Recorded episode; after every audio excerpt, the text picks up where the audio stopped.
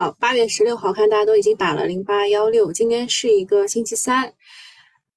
呃，我刚刚把那个标题改了，探底回升乘二啊，就是两次都是由券商带领的那个反弹，但是就是昨天吧，周一的时候，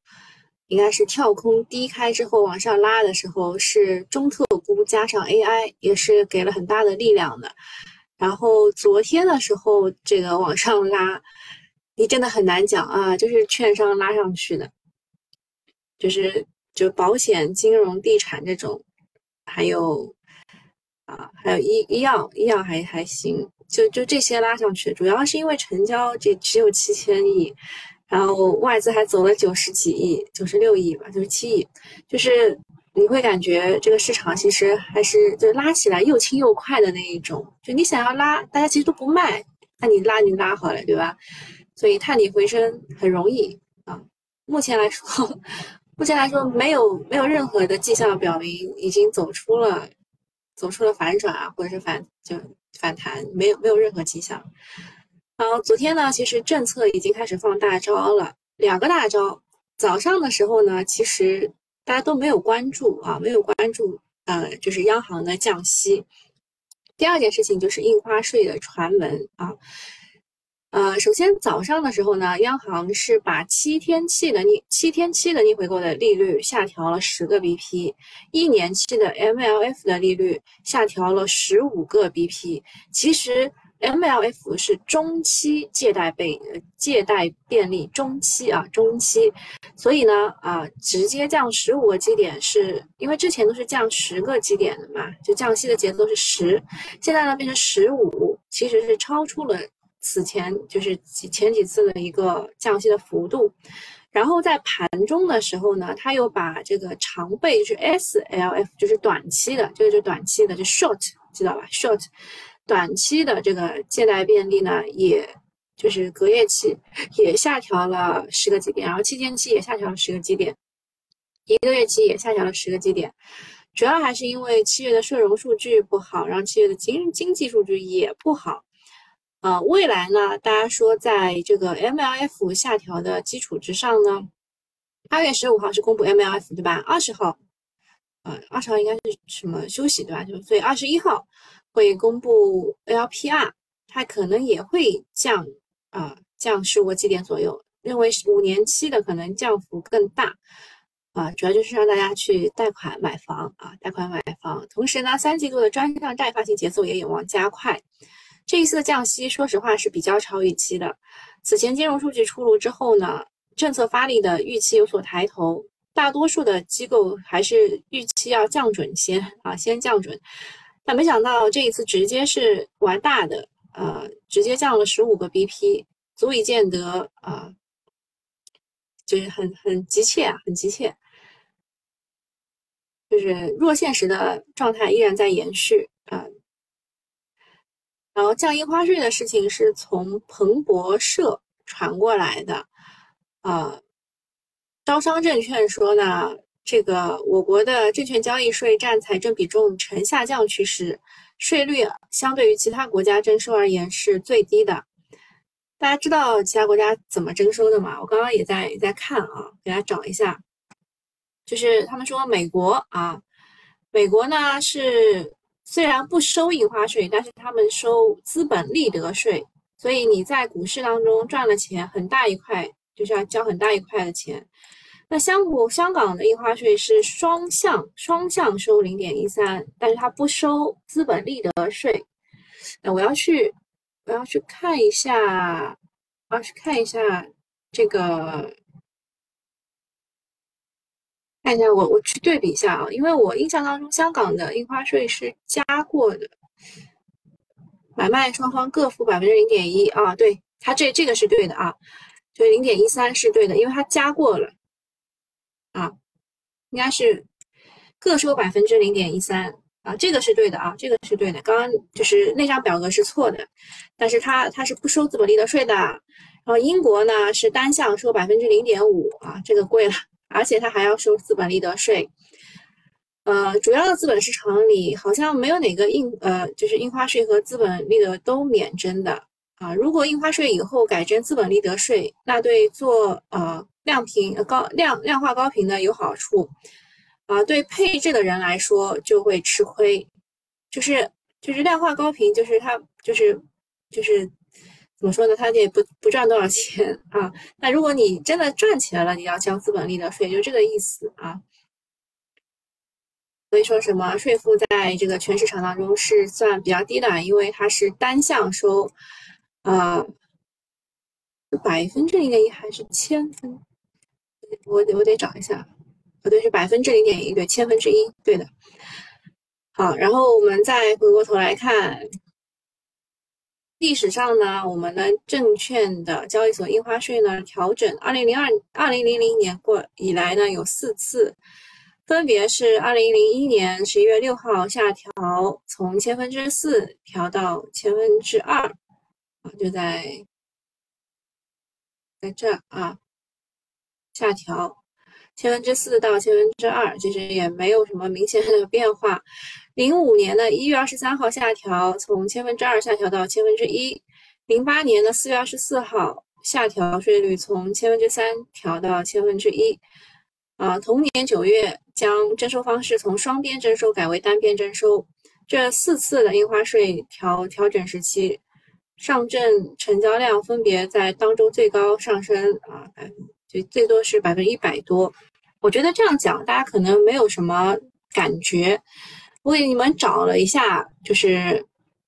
也是二零零八年老股民的经历，七年入市的，前后经历过三次印花税调整。我给你们讲讲当时的经历。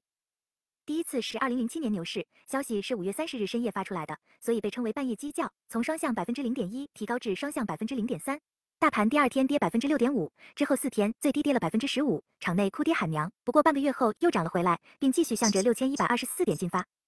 第二次是二零零八年四月二十三日，这个时候已经是熊市，大盘从六千点腰斩。于是印花税又从双向百分之零点三降回了双向百分之零点一。第二天指数涨了百分之九点二九，几乎就是全场涨停。之后又涨了三四天，但半个月后又全跌了回去，击穿了三千点。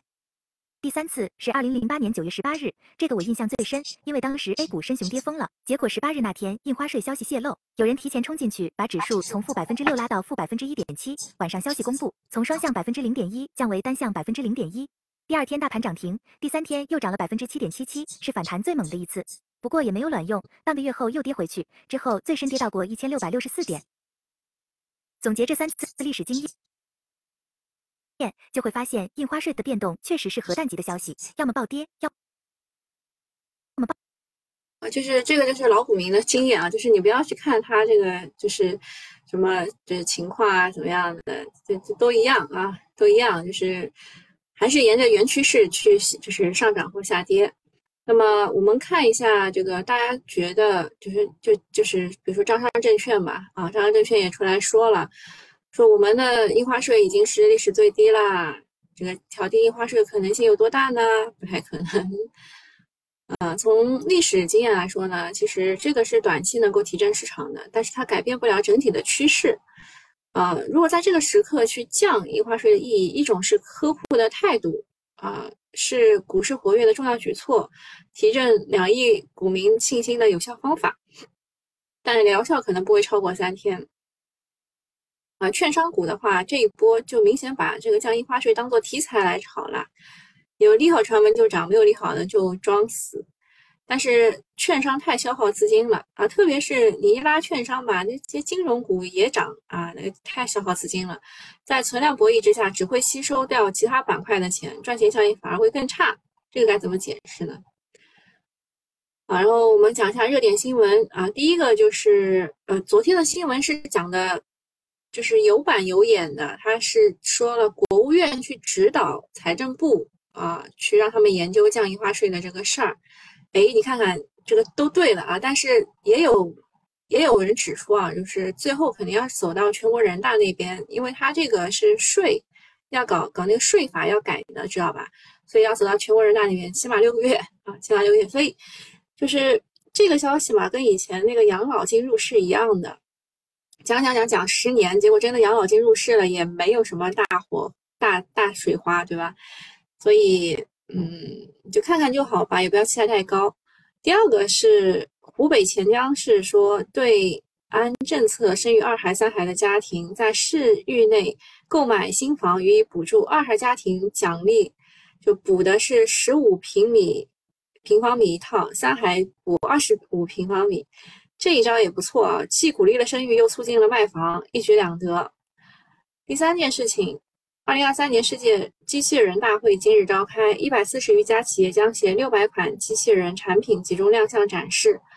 这两天机器人不是有上涨嘛？其实就是在在炒这个概念，在炒这个预期。同时呢，北京已经制定了促进机器人产业创新发展若干措施，计划在大会上正式发布。机器人一直是关注度比较高的科技方向，今天可以透过大会看看产业发展进程的情况。第四件事情，上海印发推动数据要素产业创新发展行动方案，提出到二零二五年，数据产业规模达到五千亿元，年复合增长率达百分之十五。最近呢，各地关于数据要素的政策推动比较快，行业步入新的发展阶段。啊，数据要素其实很多个股都跟大家讲过的，比如说这个人民网数据确权，然后云赛智联就上海的数据要素的个股。好，第五件事情，外资机构发布了九十六页的报告，喊出半导体产业启动上升循环。从之前半导体巨头们的第二季度业绩来看呢，不同细分所处的产业周期并不相同，Q 二环比都基本上有改善，但是整体行业的周期拐点预期有所后移，大概要到四季度才能够见到。好，然后再讲一下离岸人民币啊，昨天不是在炒什么纺织啊什么之类的嘛？我一开始没想通啊，后来一想通了啊，就是人民币贬值概念股。A 股盘后呢，离岸人民币对美元跌幅扩大，就是现在已经到七点三三了，对吧？一度跌破七点三三，创出年内的新低。呃，这个央妈降降息啊，超预期的降息，其实就是。就是你在降息和汇率当中，你肯定要保一个的嘛。就你降息了，就汇率这边肯定就要贬值，这是一个逻辑啊，这是一个逻辑啊。但是市场的逻辑是，美元的利息五点五，国内二点五，这么高的息差会让外资出逃。嗯，北向资金连续七天出逃，累计减仓四百亿啊，大 A 也就跌了七天，真的是非常怂啊。去年人民币最高呃最低是贬值到了七点三七，这一次不知道会不会破记录。呃，就大家知道七点三是一个心理的关口嘛，所以肯定会有出手干预啊，就看啥时候去打爆空头吧，还是我们是稍微稍微控制一下，想要让出口就是，就其实其实就是我们这样的利率情况之下，汇率就是贬值是正常的啊，但是我们又又又有这个呃干预的这个在啊，反正就是这样了。然后总比昨天的贬值概念股是亚一科技二十厘米封板。林盛科技、元飞宠物纷纷涨停，这个板块可能会有一定的持续性。就是你们要找那一些出口比较多的，出口比较多的，像五洲啊，五洲医疗对吧？他就说我出口比较多的，我又不受医疗反腐，然后我又受这个人民币贬值概念这个利好。呃，上海啊，这个就是算力这一块。嗯，其实昨就昨天，其实 AI 有很好的消息，像是英伟达，它这个涨了百分之七，对吧？昨天其实 AI 的消息还是不错的，但是高开低走吧。然后 A AI 只留下两个独苗，一个是两连板的宏博股份，一个是两个二十厘米的华视科技。啊，盘后来了一个利好，是上海的啊，上海提了几个目标，什么十个产业枢纽，二十个特色数据空间。而且它也还支持上海数据交易所设设立数字资产板块，打造多层级的数据枢纽啊啊！自从国家数据局长上台之后，各地的数字经济数据交易政策也多起来了，这个也是新基建的一部分。今天可以看一下数据要素、算力和 CPU 的表演，看看能不能把 TMT 带起来。然后昨天的新股 N 固高啊，也是大涨了百分之五百，动态的市盈率达到了三千六百倍。盘中它大涨百分之七百啊，收盘的时候涨百分之四百六十六啊。公司的营收只有三点五亿，总市值炒到了三百亿，动态市盈率三千六百倍。这其实是一种很恶劣的炒作行为，完全就是乱来。从上周的蒙固利、蓝线电子等等，就开创了一个新的炒作模式，就是开盘暴拉，盘中慢慢出货，尾盘再拉高。每天这么玩呢，短短的几天收益至少翻倍。你们看一下这个龙虎榜啊，就是老乡老乡们承担了所有。股民就是这么奇怪，一边吐槽 IPO 太多，导致这个股市没有办法上涨，但是一边又积极的在炒新股啊，这精分啊，精神分裂。好，再看一下热点的板块，首先人民币贬值概念股，昨天亚一科技二十厘米涨停，还有什么呃元飞宠物啊、五洲医疗啊，这些都是就是他他自己说，哎，我出口很多，对吧？其实昨天还有很多啊，像是呃呃保温杯，其实出口也很多。还有那个我们以前关注过的一个遮阳，就跃马遮阳，对吧？这个也是出口很多的，就国外人买的多嘛，国内人买的反而很少。就人民币贬值概念股，呃，无人驾驶这一块呢，是特斯拉要组建一个二十人左右的本地运营的团队去推它的自动驾驶解决方案 FSD 在中国市场的落地。呃，这个个股呢有浙江世宝、新源卓美、豪恩汽车、德赛西威、亚通、精工等等。我看了一圈，基本上就是推了这些个股，无人驾驶的概念股，特斯拉的无人驾驶概念股。然后供销社这一块呢，就昨天涨得也是不错的，是因为商务部等九部门联合印发了推动农村流通高质量发展的指导意见，啊，所以他们就想到了农村流通嘛，供销社就昨天涨停的是天合股份、天鹅股份。还有一些叫做中富通、浙农股份、中农联合等等，这以前炒数字乡村的时候炒过他们。第四个啊，就是降印花税的个股，太平洋、华林证券、中信证券、兴业证券、指南针等等。那我昨天问大家，华林证券你们没有回应啊？华林证券是。呃，有一个消息，我们我们之前为什么会去关注华林证券？是因为它收购了字节跳动旗下的这个海豚股票 APP，并且与火山引擎、质量引擎合作，啊，就是它的线上线下的这个这个获客模式啊，会比较比较多，所以啊，我们当时是关注过华林的。接下来是 SPD 的这个系统啊，就是医药反腐。还是这一些啊，这个国科恒泰、赛力医疗、开开实业、柳腰集团、华人健康等等。数据要素啊，数据要素就是云赛智联啊，因为这个跟上海是关系很紧密的啊，所以云赛智联排第一。人民网、太极股份，太极股份旗下有人大金仓啊，然后中国软件、卓创资讯等等。那特斯拉 FSD 呃概念股。呃，说实话啊，说实话，这个小鹏汽车啊、理想汽车啊，这些都在 A 股买不到。那么，呃，德赛西威啊，它是深度的绑定了英伟达，有移动的，有未来电器，它是远程的智能远程控制模块。浙江世宝是智能转向，信源卓美是自动驾驶系统高洁净度产品，还有豪恩气垫，呃，还呃还有什么君胜电子，这些都是啊 FST 的概念股。数据要素，呃，上海印发了三年行动方案，啊，云赛智联是实控人是上海国资委，云计算的大这个大数据的业务占比百分之五十六点七七，上海高联也是上海数交所的合作战略合作，啊，就是有很多大宗商品的这个数据，数据港实控人是上海静安国资委，啊，IDC 的业务占比很高啊，就几乎百分之一百了，啊，华阳联众。是是持有上海数据发展公司百分之四点八的股份，间接持有上海数据所交易所百分之一点二的股份。普元信息是上海数据交易所签约的数据治理服务商啊，这个数据要素的概念股跟上海有关的啊，这是跟上海有关的数据要素的概念股。然后公司观察啊，基比特啊，基比特就是分红很高嘛，大家都叫它游戏毛，就是它基本上把赚的钱都分了，比较。比较有良心的一家油企公司，所以它的股价也是非常的高，啊，它就是上市的上市，呃后累计分红五十三亿，是上市融资的五点九倍，很有良心吧？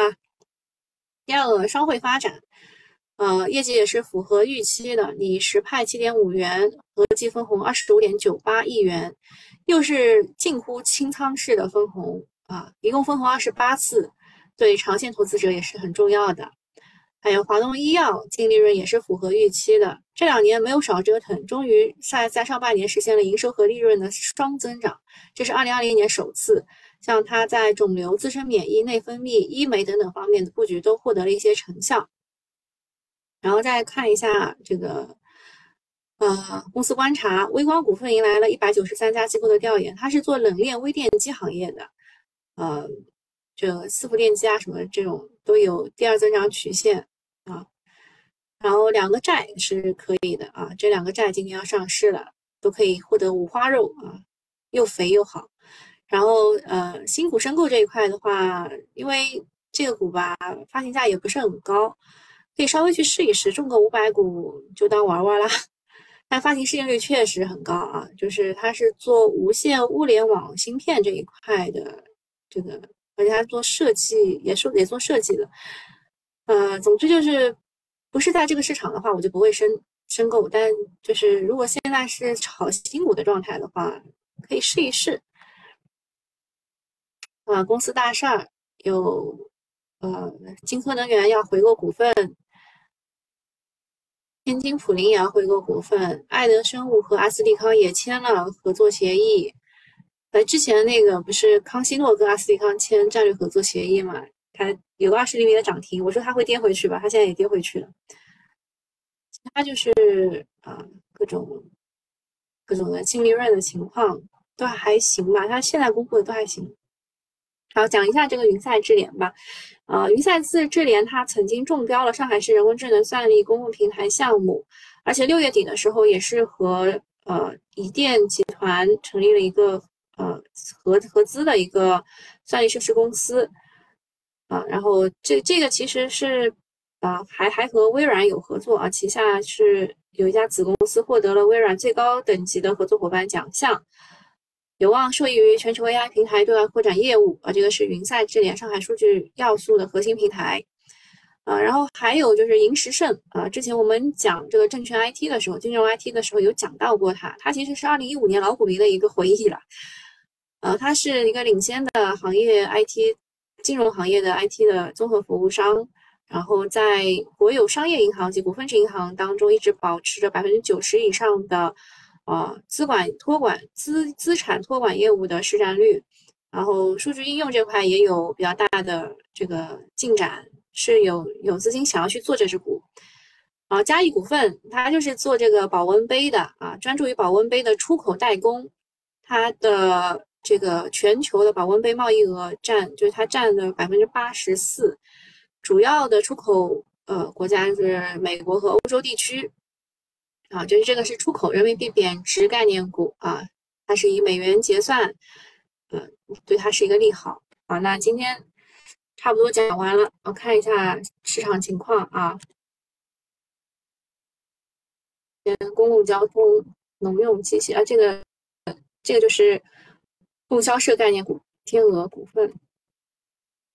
几乎没有怎么涨，上海自贸啊，开开实业就是因为这个。呃，SPD 啊，SPD 涨的也是我知道有资金做的。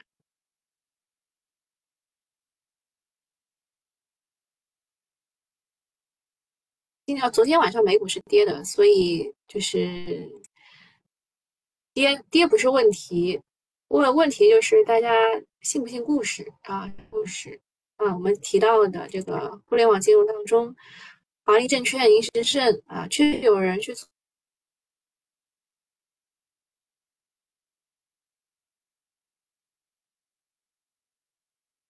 次股不高，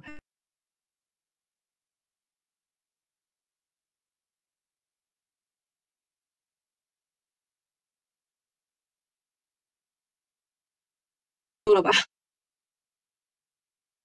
啊，就是就是次新股啊，次新股好像好像不太行，感觉今天不太想申购去了。本来是打个问号，是可申购可不申购，今天不想申购了，觉得玩不过他们。然后看一眼目前市场涨最多的人民同泰，他们说这个名字起得好啊，这个这个股是医医药商业股，嗯，昨天医药流通概念股是涨的还是不错的。我是跟九九八用户说的是这个数，找一下数数据平民对吧？然后药易购今天都是低开的。啊，但其实说实话，有资金在做这一块，我们都发现了啊，那就就低开嘛，看一看情况，我能跌到三日线以下，想想抢一下也可以，就是这个是怎么说呢？这个是强势股啊，强势股就搞三日线，然后呃，这个减肥药的原料药这一块倒是有资金又回补了。这个市场实在是太难玩了。你觉得它好了吧，它又不好了；你觉得它不好了吧，它又来了。零三智联是就是上海啊，上海国资委旗下的啊，国资委旗下的一家呃数据数据整合平台平台啊。我之前应该很早跟大家讲过的，对吧？就是卖飞了深桑达以后买了这个。还有什么？圣诺生物、诺泰生物，这都是减肥药的。五洲医疗啊，这个也这个也是 医疗保健，但他他说他就是外销的。银河能源，银河能源要回购股份啊。金河能源是这样的，昨天他不是有发布他自己的这个业绩情况嘛？其实业绩是符合预期的，但是它有一个就是定增嘛，它定增九十七要去扩产，所以啊，对吧？所以就是啊，资金就用脚用脚投票啊，用脚投票说他这个要扩产，我我我们不希望你扩产。对吧？你虽然业绩还不错，但是你扩产肯定会怎么怎么样？然后他他就是自己自己说你们不要我要啊，他就说要回购股份三到六亿。还有什么要讲的？啊，差不多了。嗯，你们有什么要问的吗？好，那今天就这样啦。大家祝大家投资顺利。现在呢，就是高抛低吸啊，也不要加仓。等待我们磨底磨出个底是蛮难受的，大概要有两个月左右。嗯，好，就这样，拜拜。